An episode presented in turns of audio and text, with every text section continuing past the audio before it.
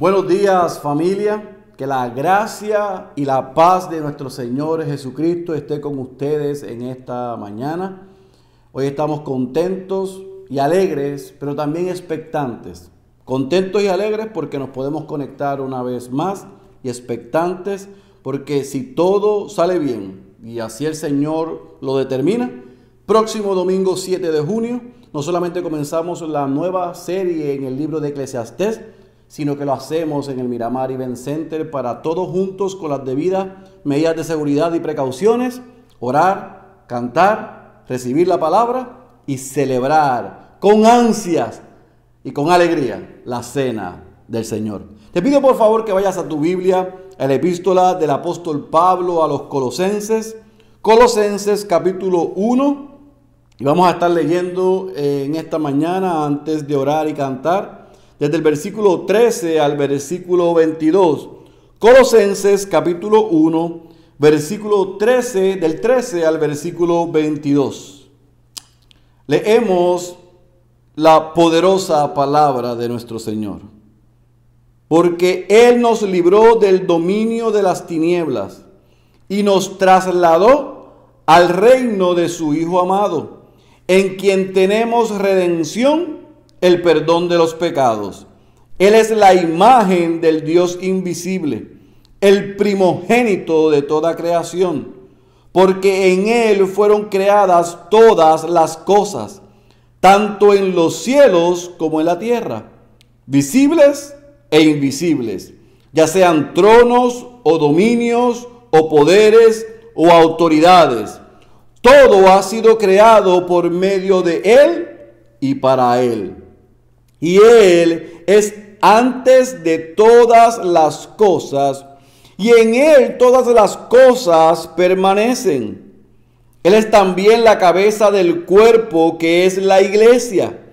Y Él es el principio, el primogénito de entre los muertos, a fin de que Él tenga en todo la primacía.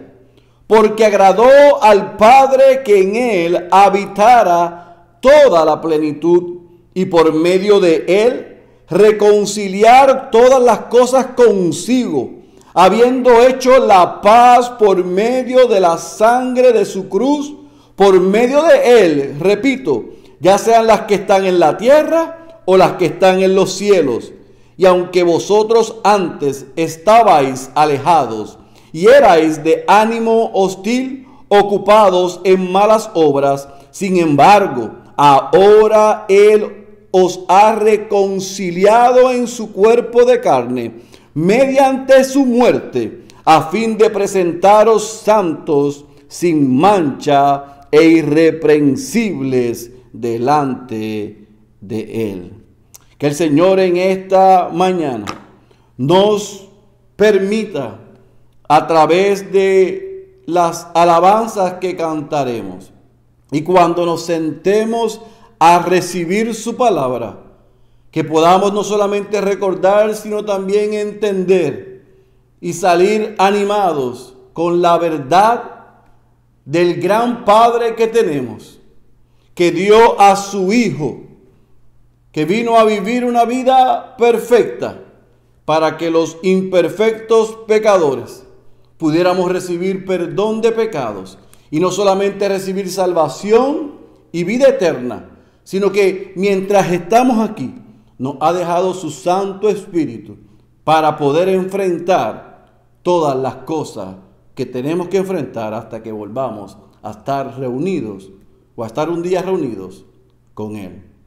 Alabamos a Dios por Cristo, porque como dice Pablo a, a los colosenses, todo ha sido creado por medio de Él y para Él. Oramos. Padre, gracias.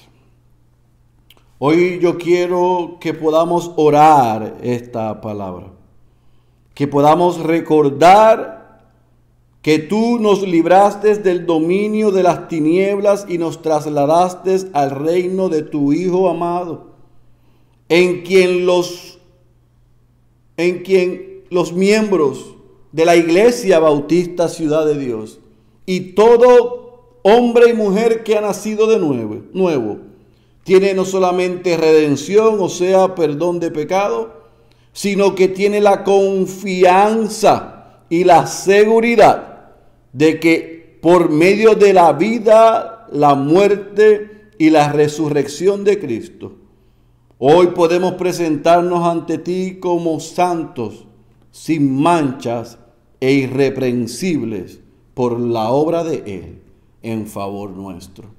Que no se nos olvide hoy, Señor, quiénes somos nosotros por lo que Cristo hizo en la cruz del Calvario. Y que eso nos permita alabar su nombre, rendirte, rendirle adoración a Él, glorificarte a ti y recordar que tu Santo Espíritu está en nos, con nosotros en medio de toda dificultad. Hay algunos que estamos cansados, hay algunos que estamos cargados, hay otros que están enfermos, hay algunos que están preocupados, hay otros que tienen que tomar decisiones, hay otros, Señor, que están pasando situaciones difíciles. Hay otros que están a punto de rendirse porque la prueba y la dificultad los tiene agobiados. Oh Señor, que a través de cada canción, cada canto que entonemos hoy, a través de la exposición de tu palabra, no solamente nos recuerdes quiénes somos en Cristo, sino que nos recuerdes qué hizo Cristo a favor nuestro y que perdonen nuestros pecados, porque muchas veces, muchos de nosotros, sacamos nuestro enfoque y nuestra mirada de esta gloriosa verdad y la ponemos en la circunstancia que tenemos a nuestro alrededor. Te rogamos que tú nos hables a través de tu palabra, pero que hoy levantes nuestro ánimo mientras cantamos y alabamos tu nombre que cada una de estas canciones que entonemos en esta mañana podamos cantarlas a ti de lo más profundo de nuestro corazón. Esa es nuestra oración en el nombre poderoso de Jesús, quien por Él y para Él fueron hechas todas las cosas te oramos. Amén, amén, amén. Alabemos al Señor, iglesia, en esta hermosa mañana. Señor, sombra tu grandeza, con solo hablar, sostienes la creación. Harás siempre todos tus planes para traer la gloria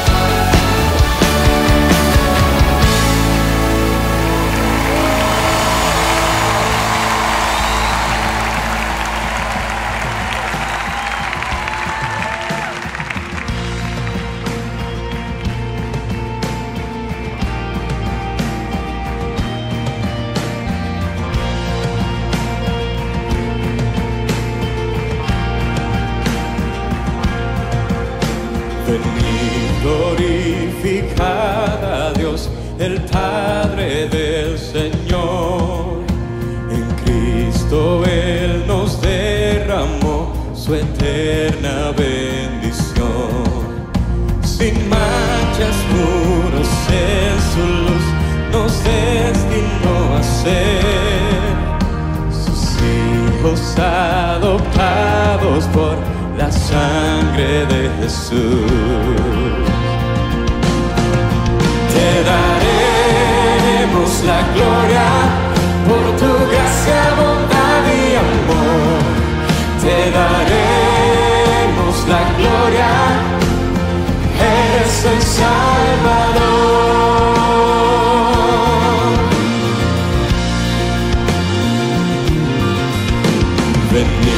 Lord.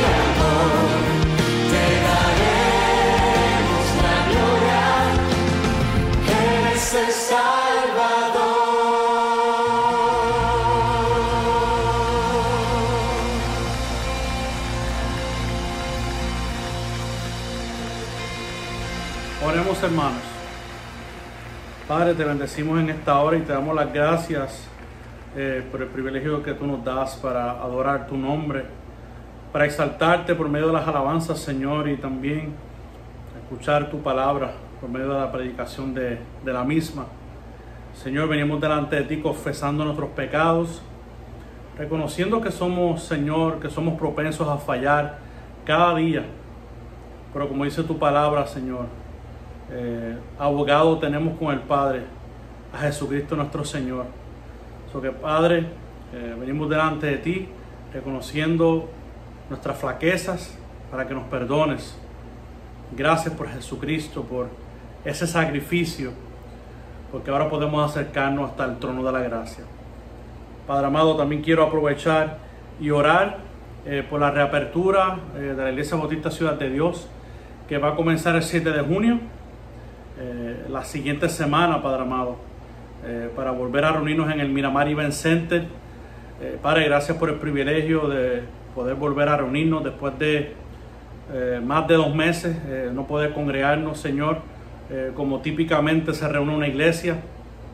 Ayúdanos, Señor, a ser responsables a los pastores y a los miembros, Señor, en hacer lo que es adecuado, en llevar a cabo, Señor, todas las normas que el gobierno ha estipulado, que podamos ser eh, responsables con, eh, con todos los procesos y todos los protocolos que se nos han dado para, para, que, no, para que la iglesia no sea un punto de contagio. Ayúdanos, Señor, eh, a los miembros y a los hermanos de la iglesia y a las visitas que vengan de otros lugares, eh, a que también ellos guarden, Señor, estos reglamentos para que todos podamos juntos hacer nuestra parte. So que gracias por este tiempo que vamos a tener y simplemente eh, te damos gracias porque podemos adorar nuevamente juntos como una iglesia. Padre, también eh, pido por, por nuestra iglesia para que sigamos viviendo como una comunidad bíblica. Hemos visto desde hace eh, algún mes, el Señor, lo que es vivir en misión. Y ahora, Padre, en nuestros estudios semanales, lo que es una comunidad bíblica. Y queremos, Señor, implementar todo lo que aprendemos semanalmente para, ah, para que seamos y vivamos como la iglesia tuya, Señor, la que tú preparaste, eh, Padre, para que seamos faro y luz a las naciones para que aquellos que no te conozcan, te conozcan y para que nosotros podamos vivir todos los unos a otros que se encuentran en la escritura.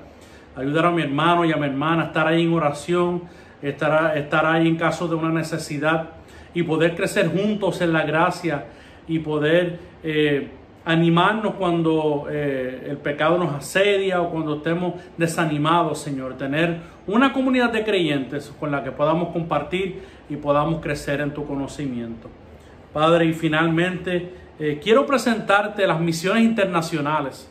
Es cierto que en este tiempo de pandemia quizás hemos orado mucho por nosotros, hemos orado mucho por nuestros vecinos y todo a nuestro alrededor, pero no obstante, Señor, tu iglesia sigue creciendo.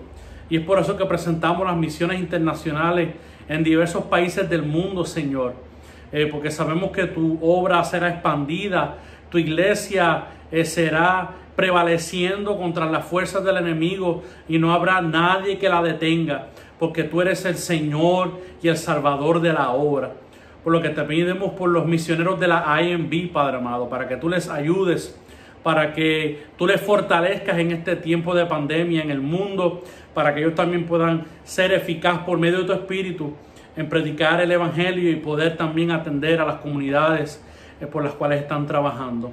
Padre, eso que gracias a Dios por estas cosas y todo lo pedimos en el dulce nombre de nuestro Señor Jesucristo. Amén.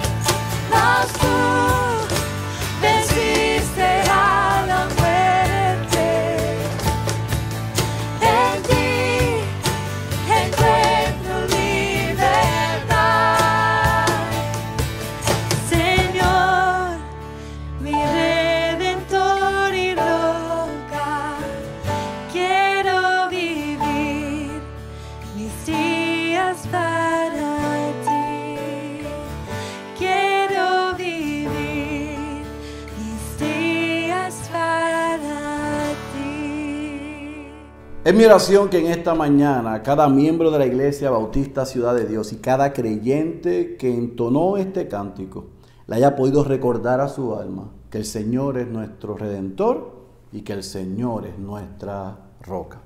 En el día de ayer, cientos y miles de hombres aquí en Puerto Rico y en el resto del mundo fuimos realmente ministrados, desafiados, pero también bendecidos a través de lo que la Convención de Iglesias Bautistas del Sur de Puerto Rico nos sirvió.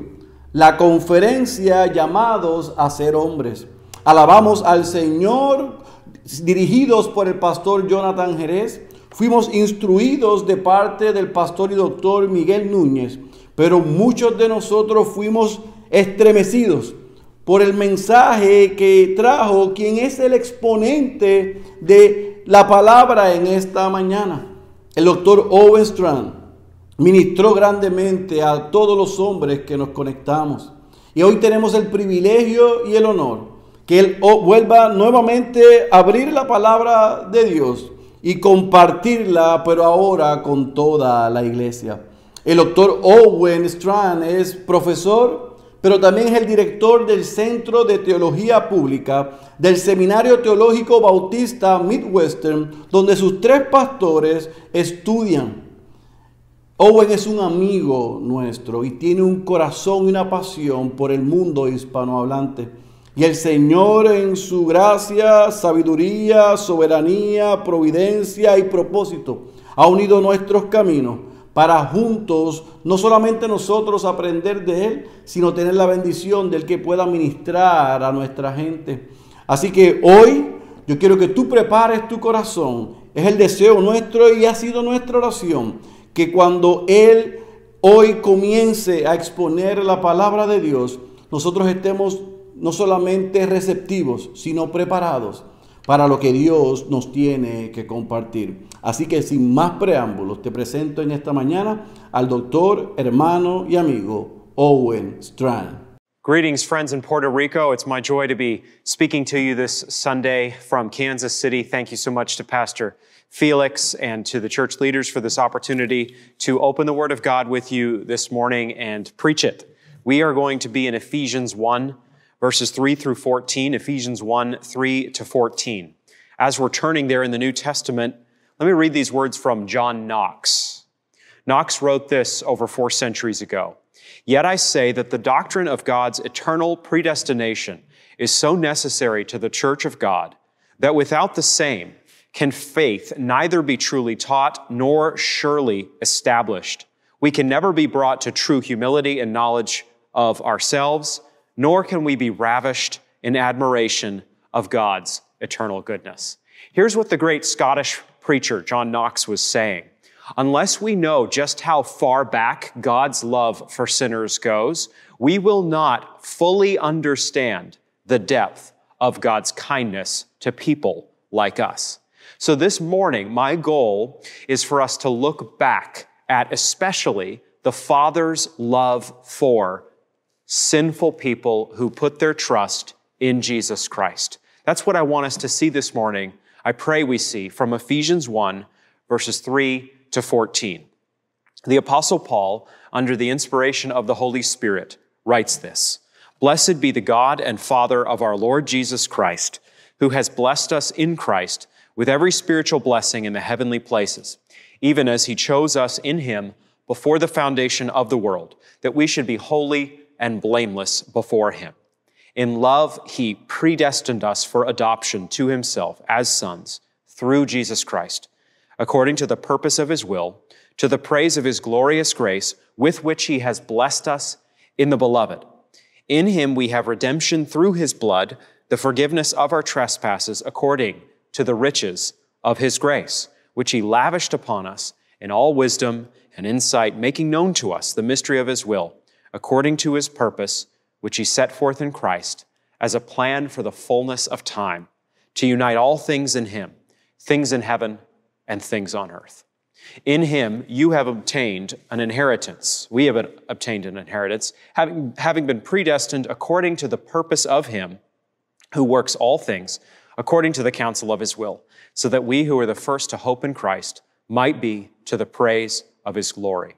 In him you also, when you heard the word of truth, the gospel of your salvation and believed in him were sealed with the promised Holy Spirit, who is the guarantee of our inheritance until we acquire possession of it, to the praise of his glory.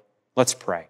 Father God, as we turn to your holy word now, my prayer is that you will help us to see the truth that is here and you will help us to savor it. I pray, Father, that Christians will be encouraged to know just how deeply you love us. And I pray that those who do not yet know Jesus will be drawn to see how great God's love is for sinners like us. In Jesus' name we pray. Amen. This morning, what I want to do with you in unpacking this passage is look at eight truths about the Father's grace. I want to look at eight truths about the Father's grace that we see here in Ephesians chapter 1. The first truth we see is that God has blessed us with every spiritual blessing. We see this in verse 3. Blessed be the God and Father of our Lord Jesus Christ, who has blessed us in Christ with every spiritual blessing in the heavenly places.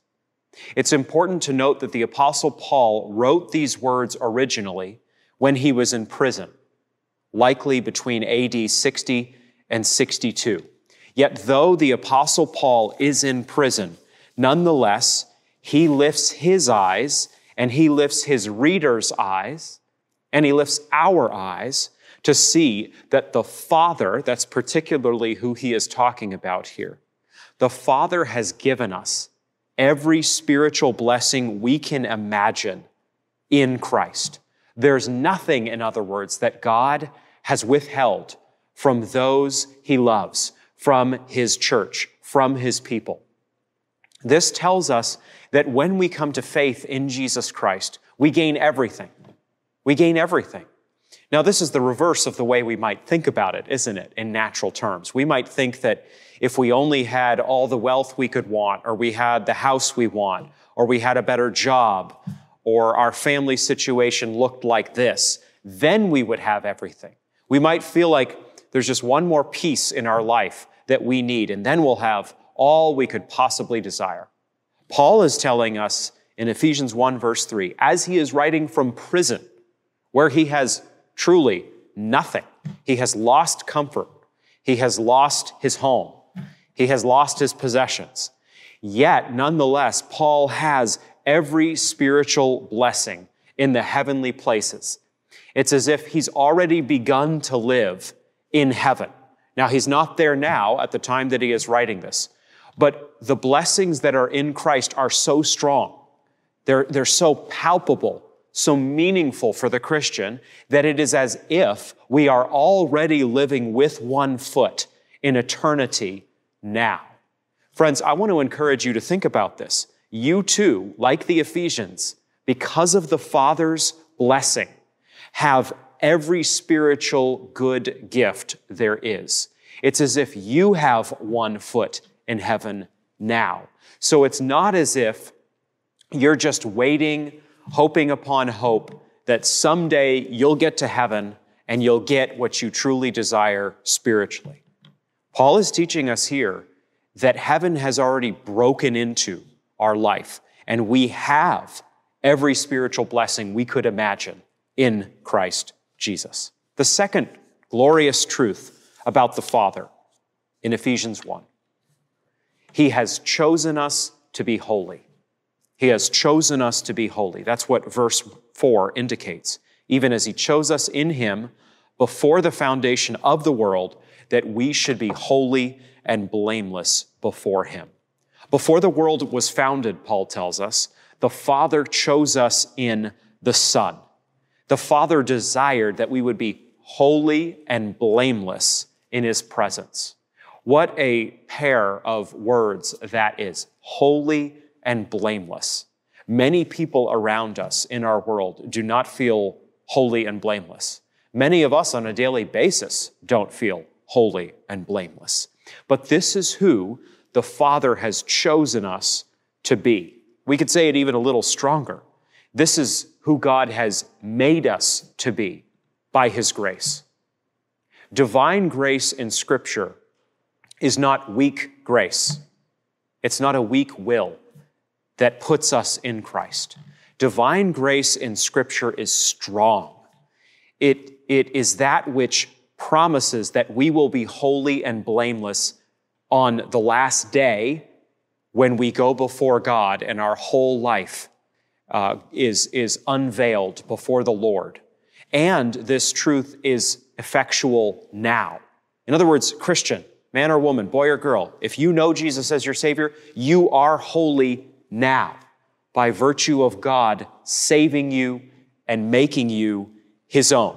You've been chosen in Christ in order to be holy before God. On a day to day basis, again, you may not necessarily feel this way. You may feel tarnished. You may feel guilty. You may feel weak. What I want you to know is that yes, we do sin. All of us who are Christians sin, and we need to repent of our sin ongoingly every day that we live and ask God to forgive us afresh. And yet, this is a, a part we see in Scripture that shows us that our feelings don't drive our Christianity. Our feelings don't determine who we are. Praise God. Praise God. If your Christian state was determined by your feelings, there would be a lot of days you would not be a Christian. Friends, you've got to hear me. Your Christianity is not determined by how you feel. Your standing with God is not dependent on your emotions on any given day. Your standing with God is dependent on God's grace, which He has lavished upon you in Christ Jesus. The Father has chosen you to be holy as His child. He has given you the gift of faith and repentance so that now you know Him savingly. Jesus as your Savior. And in claiming Jesus as your Savior by God's grace, you gain a heavenly Father. And all of this through the power and work of the Holy Spirit in your heart. The third glorious truth of this passage is that the Father has predestined us for adoption. Verse 5 tells us this. In love, verse 5, He predestined us for adoption to Himself as sons through Jesus Christ, according to the purpose of His will, to the praise of His glorious grace. We are sons in the Son. We become children of God, not when we're born, not by entering the world. You sometimes hear language like that. We're all children of God. Uh, we're all loved by God. Well, Paul is teaching us in this passage that you don't become a son of God, you don't become a child of God by virtue of being born in this world. You become a son in the Son when you are adopted through faith in Jesus Christ. In that moment of conversion, when you trust in Jesus, when you cry out to God and you say, I know I'm a sinner. I know I need Jesus Christ to wash me clean. Wash me clean, Father, through the blood of Jesus. Give me everlasting life. I believe in the resurrection of Jesus and I want to rise from my grave. I don't want to die everlastingly. I don't want to go to hell. I want to go to heaven. I want to know you eternally. In that moment of faith and repentance, again, you are saved. And you become a child of God. But wait, you become a son of God. Now, that might sound strange because I'm guessing that a good number of you in Puerto Rico hearing my voice are not men, but are women. Well, what Paul is speaking to here in Ephesians 1 5 is the privileges of the firstborn son in Greco Roman culture. He's talking about inheritance. He's talking about how the firstborn son expected to carry on his father's legacy and, and got everything, most of the time, much of the time, that the father wanted to pass on to his family. The point is this, friends we have been blessed with everything imaginable in Christ. It's as if we are the firstborn son and our father has passed on everything to us. And so we lack nothing. We lack nothing. Is that the way you think about your Christian faith? Do you think this very day, through Jesus, I have everything I could possibly need? Or do you let yourself linger in feelings of despair and distrust and a, a sense of gloom and a sense of lacking what you want? The dominant note in the Christian life is not on what we lack, it is on what we have been given in Jesus. The focus of Scripture is not what we don't have as believers, it's what we do have as Christians. We have all the inheritance of the firstborn Son. We are sons in the Son, and we have been given everything spiritually and theologically imaginable through faith in Jesus Christ. This is because our Father is so kind. Our Heavenly Father is so good. Fourth truth we see in Ephesians 1 He has redeemed us. The Father has redeemed us through the blood of Christ. Verse 7 In Him, Paul says, we have redemption through His blood. It is the blood of Christ that washes us clean as Christians. We don't make ourselves savable as Christians. We don't make ourselves good. Becoming a Christian and joining a local church is not a matter of us just doing the right things. It's not us making our families or our jobs or our appearance look presentable to other people. It's not going through the right motions. It's not meeting the right people. Joining the church is a matter of being washed in the blood of Jesus. When we cry out to God to save us, as I said a minute ago, when we claim the blood of Jesus as our salvation, we are redeemed. We are bought back from slavery to sin, slavery to Satan, slavery to hell slavery to the fear of death, Hebrews 2 14 to 18 teaches. The blood of Christ does not make salvation possible. The blood of Christ makes salvation certain. It is absolutely certain because Jesus died on a Roman cross about 2,000 years ago that you and I will be washed on the last day. We'll be accepted into God's presence when our life is over. The blood of Christ is stronger than your sin. The blood of Christ alone has the power to redeem you. You don't have the power to redeem yourself. I don't have the power to buy you back spiritually. Your father, your mother, your teacher, your coach, your employer, no one around you can buy you back. The only one who can buy you back from the dead from slavery to sin is Jesus Christ. But buying you back from the dead is so costly that Jesus had to do nothing less than give his very life for you. And his life is signaled by the, the shedding of his blood. The scripture teaches without the shedding of blood, there is no remission of sins. Someone can't just come along and wave a wand at you and say, Yeah, I feel like you're forgiven. Redemption is not dependent on your emotions.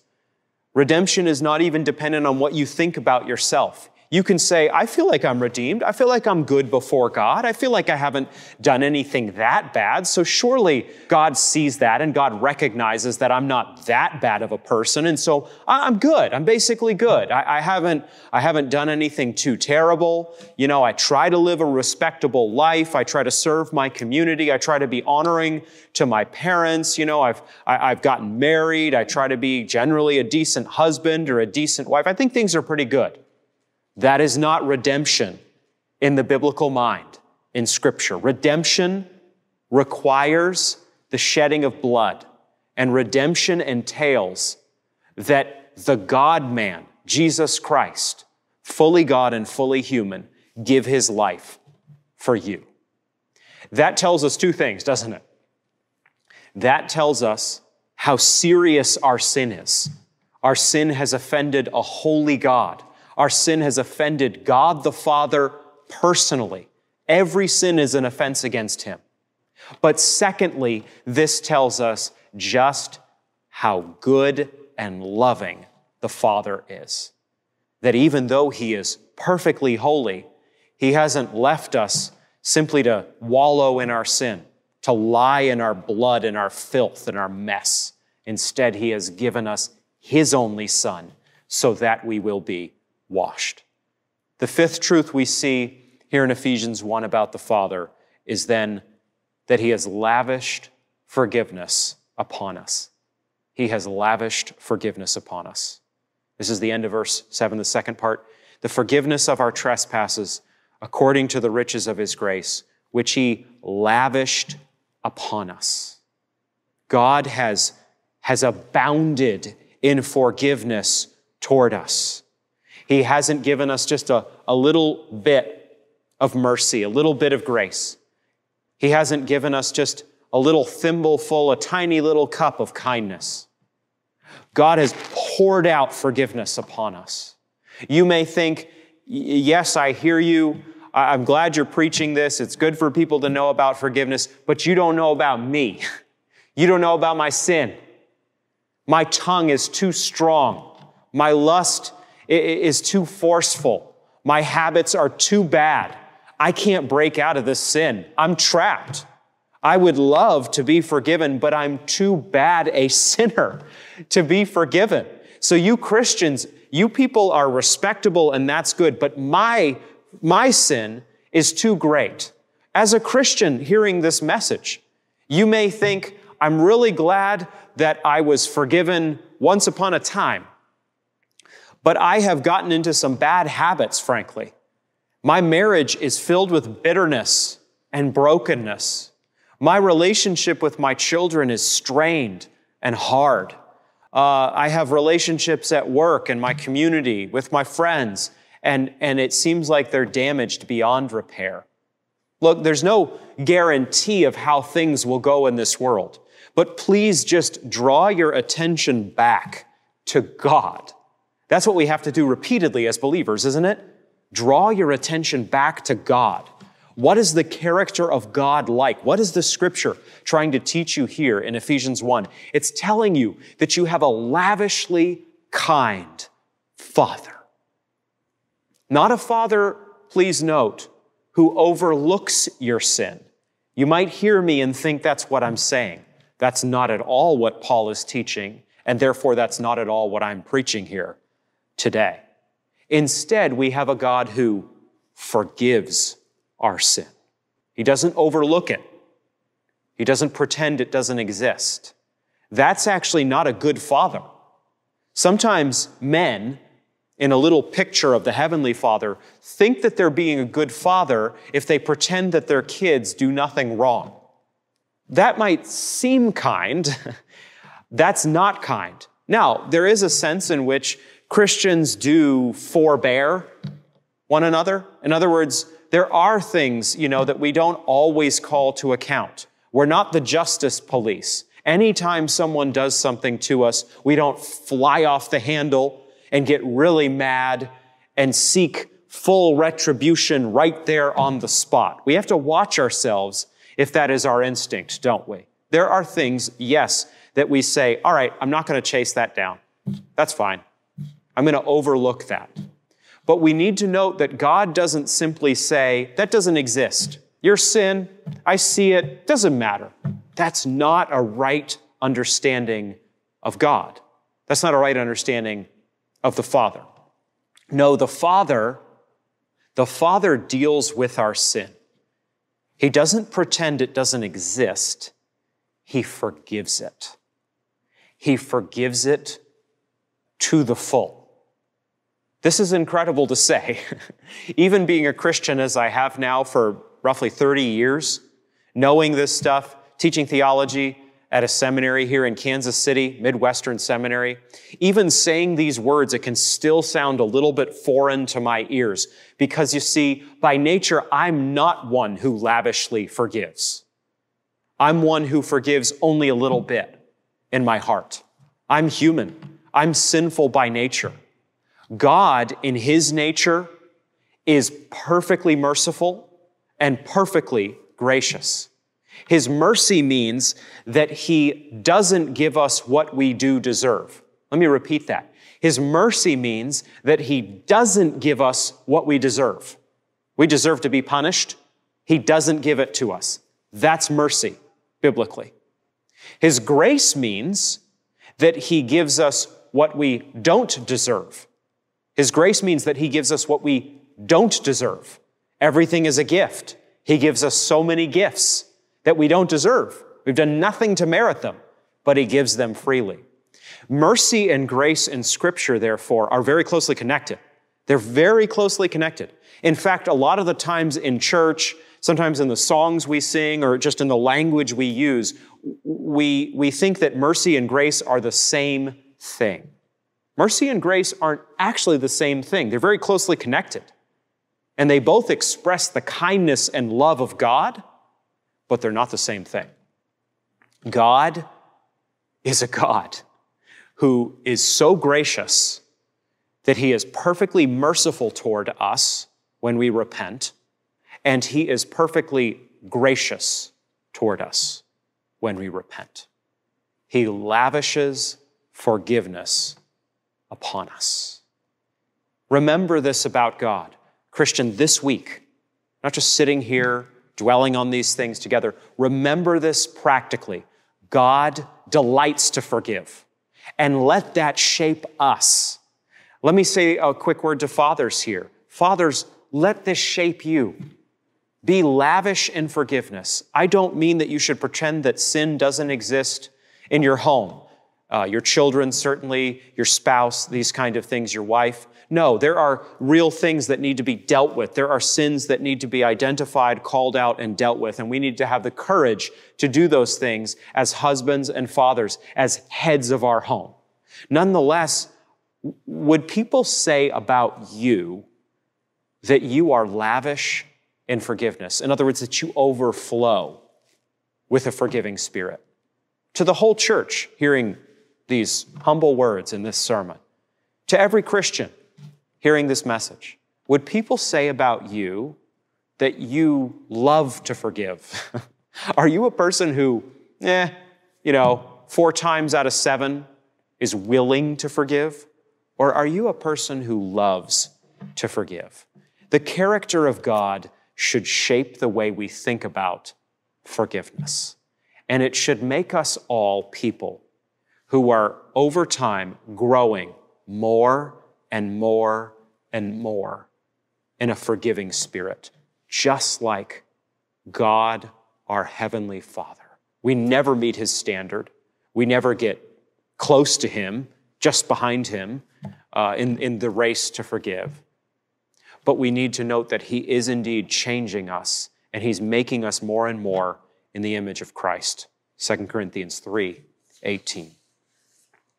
Number six, Sixth truth from Ephesians 1 the Father has made known to us his will. He's made known to us to his will. Verse 9, Ephesians 1 making known to us the mystery of his will according to his purpose, which he set forth in Christ as a plan for the fullness of time to unite all things in him, things in heaven and things on earth. This teaches us that the Father has a will, the Father has a purpose, the Father has a plan.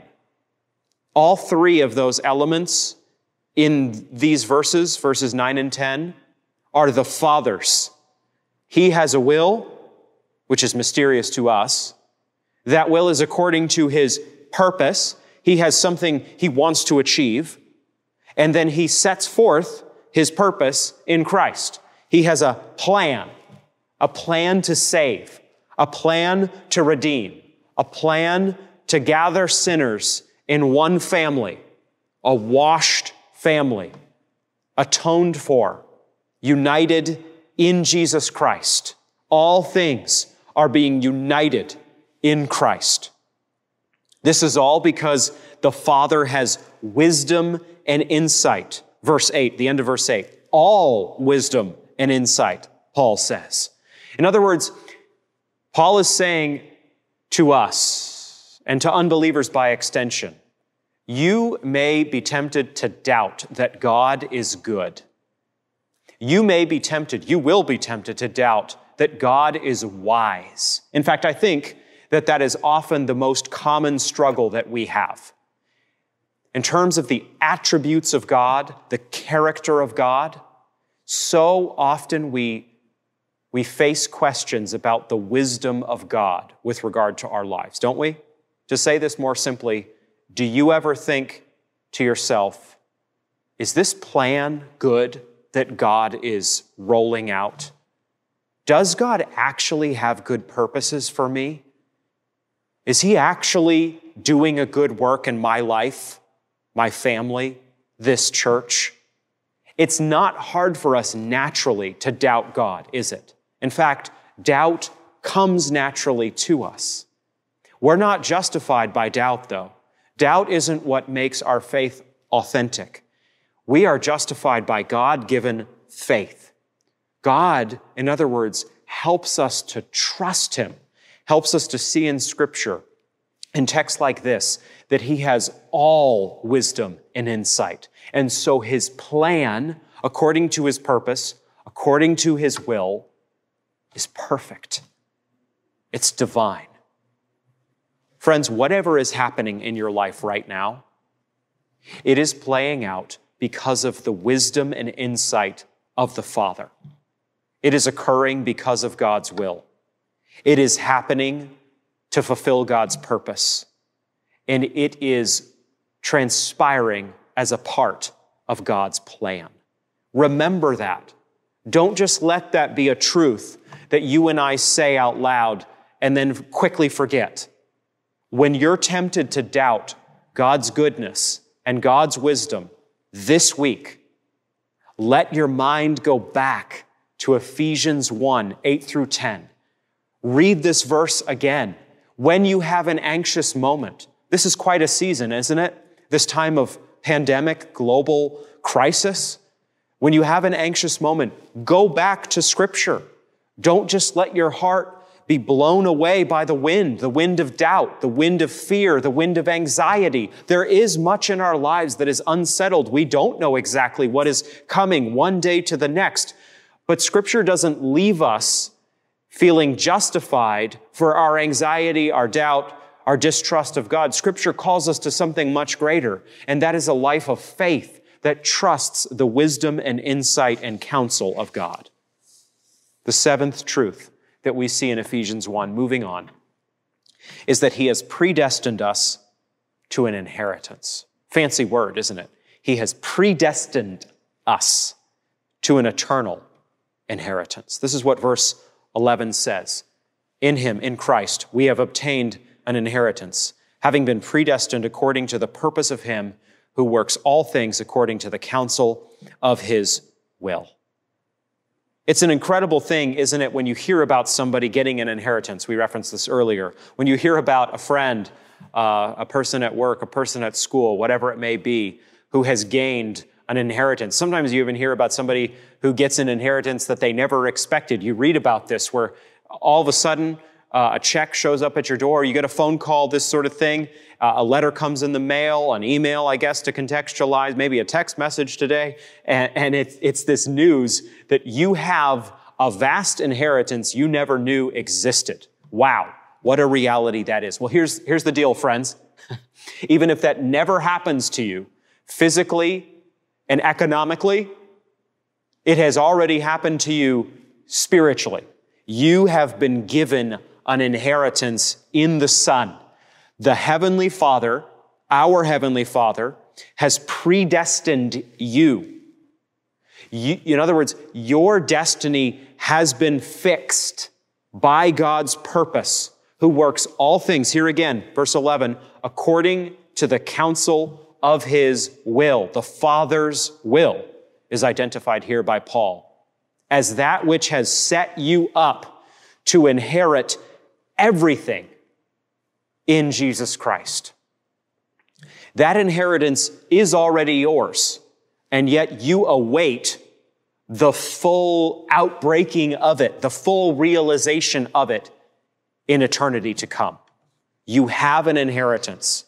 Whatever comes your way then, physically, materially, economically, financially, in this life, no one and nothing can top what you have been given in Jesus Christ. You have inherited everlasting life through Christ. No one can take that away.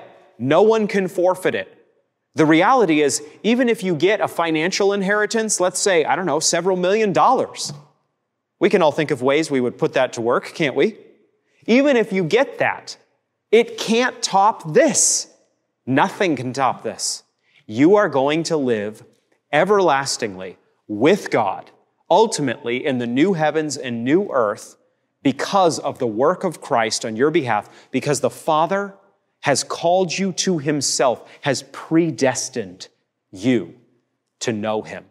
Sometimes you hear that word and it's a matter of big debate among Christians, predestination. And there are some things we can talk out and, and some things we can try to, try to hammer out in conversation and some hard questions, frankly, that, that result from some of these discussions. But what I want you to see here simply is that Ephesians 1 teaches you that it is a good thing, not a bad thing, that God has predestined you, has called you to himself. Before the foundation of the world, it was the Father's will that you would gain everything in Jesus. That's how the Bible in this text pictures it and sets it up. Questions will come to your mind and mine. Are, are we robots? H- how do we understand our agency in light of God's sovereignty? These kind of, those are good questions. Those are good questions to ask and things to wrestle through with Scripture for us all. But please just note this. Note where Scripture has the mark set. It is a glorious thing that God has given you an inheritance, having predestined you to know Him, to know His Son.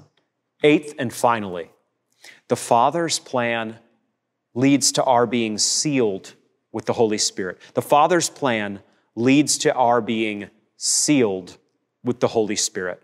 Verse 13, in him you also, when you heard the word of truth, the gospel of your salvation, and believed in him, Christ, were sealed with the promised Holy Spirit, who's the guarantee of our inheritance until we acquire possession of it to the praise of his glory. We are sealed now with the Holy Spirit. In other words, the Spirit comes to indwell every believer who trusts in the name of Jesus Christ. In fact, you can say it this way. The Spirit is the divine agent of our regeneration, our new spiritual life. No one becomes a Christian outside of the Spirit regenerating them, giving them a new heart by divine power. When the Spirit does this, the Spirit doesn't just hit a green light and we come to life, and then the Spirit departs.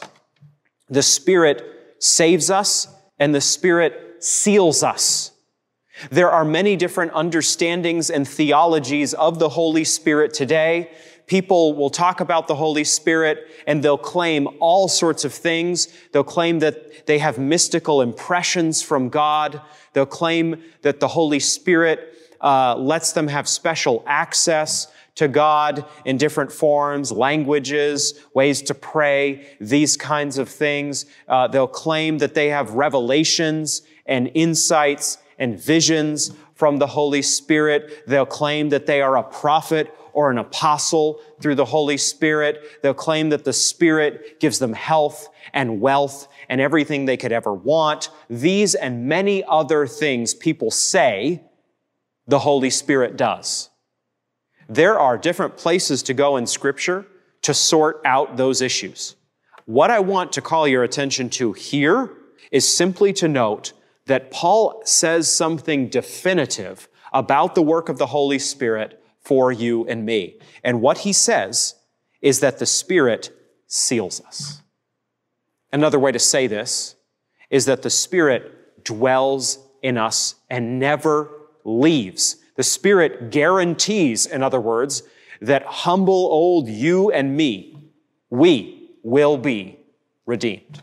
That's what the Spirit does. Friends, take great pains that you mark in your Bible what the Bible itself says the Holy Spirit is doing for you and for me in the Christian life. John 14, 15, and 16 matter here as well. The Spirit leading us into all truth.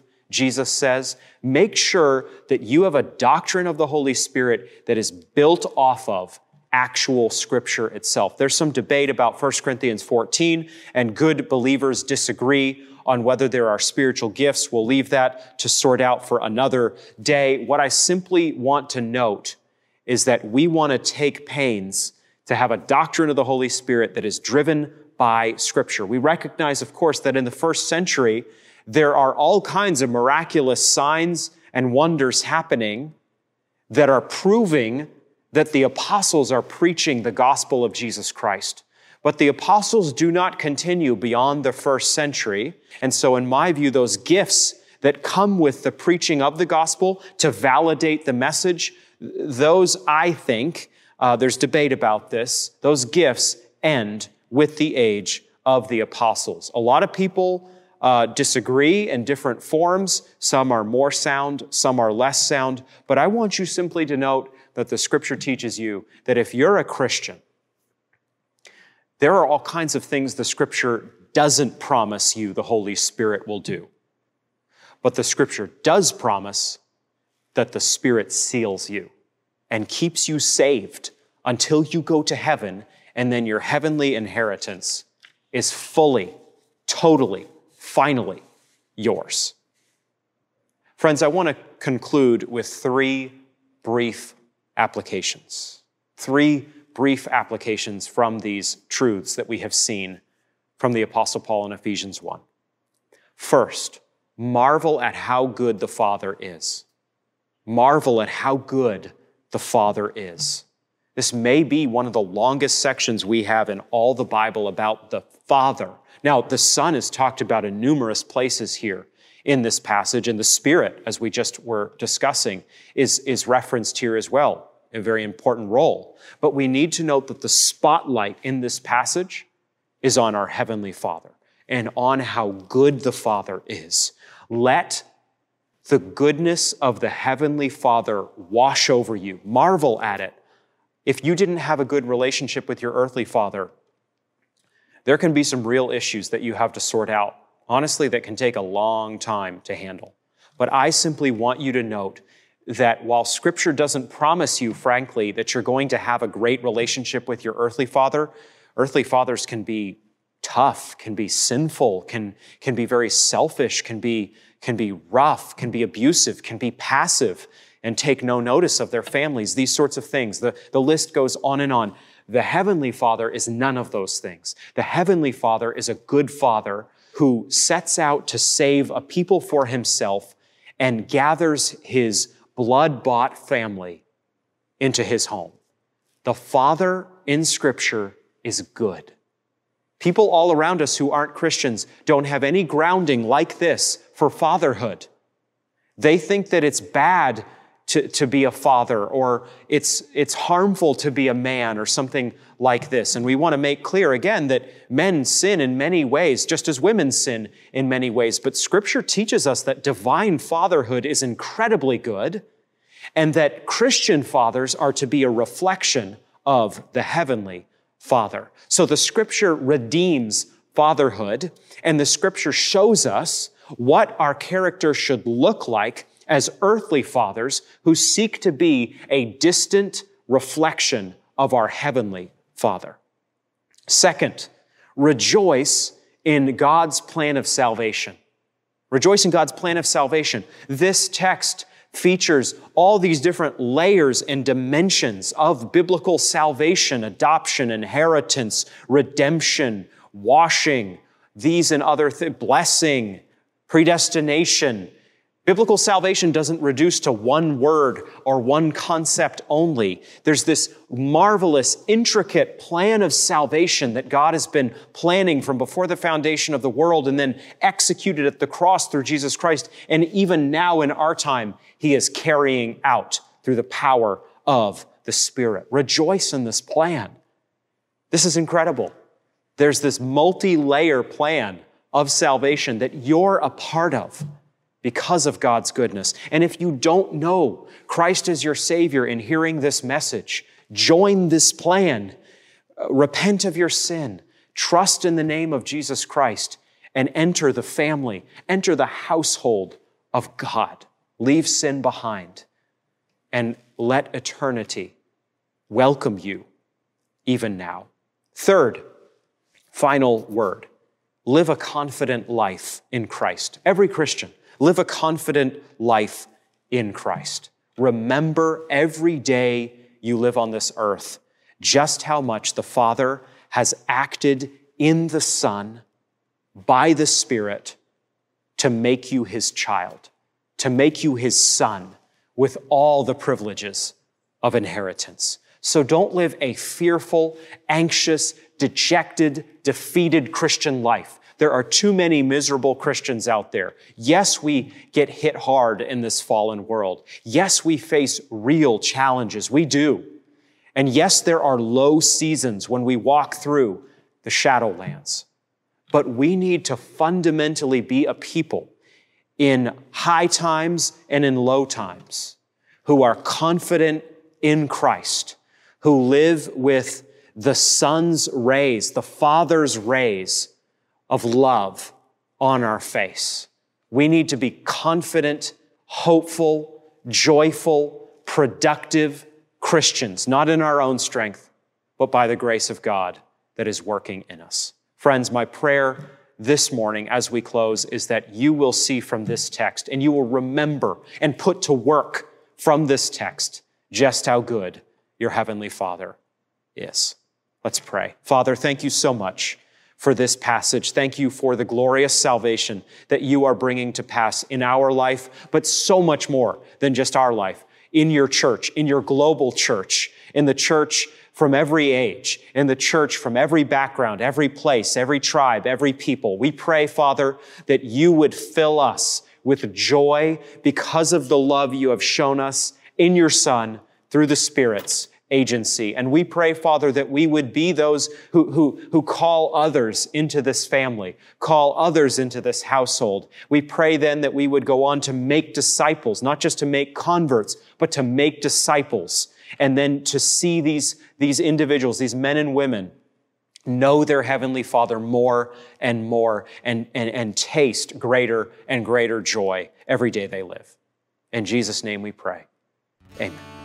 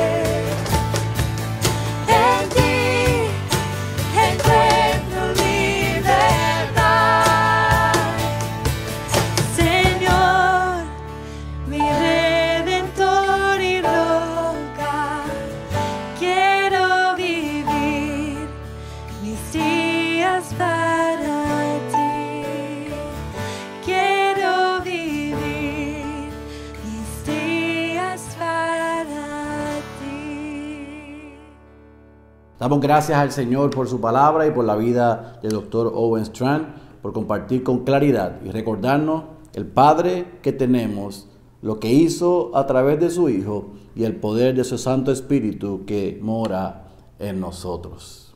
Antes de ser despedidos, iglesia, quiero recordarles que mañana continuamos nuestra escuela para padres, séptima y penúltima clase, donde el pastor Marcos Peña de la Iglesia Bíblica del Señor Jesucristo nos está equipando con principios y verdades bíblicas para que nuestra paternidad glorifique al Señor. El miércoles continuamos nuestro estudio y nuestro viaje por el libro de Comunidad Convincente. Los pastores el pasado miércoles salimos muy animados y contentos al escuchar cómo ustedes están entendiendo estas verdades y cómo las están aplicando a la vida de lo que es nuestra comunidad bíblica y la responsabilidad y los beneficios que tenemos cada uno de nosotros al ser parte y miembro de la iglesia. El jueves las mujeres continúan su discipulado libres en verdad y ahora dicen que más libres que nunca después de lo que eh, le, contamos que escuchamos el pasado ayer con, el- con nuestros tres exponentes, no solamente con Pastor Jonathan que nos llevó en alabanza y nos subió, pero el Pastor Miguel y el Doctor Owen nos sacudieron, pero estamos contentos porque sabemos que va a ser el inicio de un discipulado de hombres para equiparnos a ser los hombres, los sacerdotes, los esposos, los padres, los hombres que esta comunidad y nuestro país necesitan. Así que mujeres, continúen el jueves estudiando las verdades de ese libro maravilloso de Mujer Verdadera, felices y contentas, porque lo, nosotros, lo, que, lo que nos corresponde a nosotros ya nos llegó y seguiremos aprendiendo. El viernes los estudiantes se conectan con el pastor Marcos a las 3 de la tarde en la V y ese viernes en la noche, a las 8 de la noche y sábado a las 5 de la tarde, continúa en Radio Redentor 104.1 a la luz de su palabra. Los viernes estamos enseñando y compartiendo el libro de Job, serie que concluimos el pasado domingo. Y los sábados estamos enseñando la serie que predicamos sobre el libro de Hechos de los Apóstoles. El próximo domingo comenzamos una nueva serie en el libro de Eclesiastés. ¿Dónde? En el Miramar Event Center, si así el Señor lo desea y lo permite. Así que nosotros concluimos después de 12 semanas estas grabaciones y este tiempo en los medios de Facebook y de YouTube. Esperamos que la mayoría de nuestra congregación y los hermanos que nos están visitando puedan regresar con nosotros al Miramar Event Center. Por lo tanto, nosotros lo único que vamos a estar haciendo es que vamos a estar proveyendo un link privado para aquellos hermanos de nuestra congregación que porque están en una población de alto riesgo no puedan acompañarnos. Eso significa, mis queridos hermanos y amigos que nos ven y nos han acompañado estas 12 semanas, que los domingos predicaremos en vivo en el Miramar Event Center, será transmitido de manera privada a ese grupo. Pero el lunes estaremos compartiendo el sermón a través de los medios sociales de nuestra iglesia. Agradecemos el apoyo y si usted no tiene ninguna iglesia y tiene los medios y tiene la posibilidad de acompañarnos porque no es miembro de ninguna iglesia, en Ciudad de Dios hay una silla y hay un lugar para usted. Nos honraría que no solamente se haya conectado con nosotros durante este tiempo, sino que nos pueda visitar y podamos conocerle mejor. Así que Creo que he terminado todo lo que teníamos en agenda. Hemos alabado al Señor, hemos recibido su palabra y salimos equipados, como dice el pastor Jesús Villa, listos para seguir rumiando durante esta semana lo que hemos aprendido.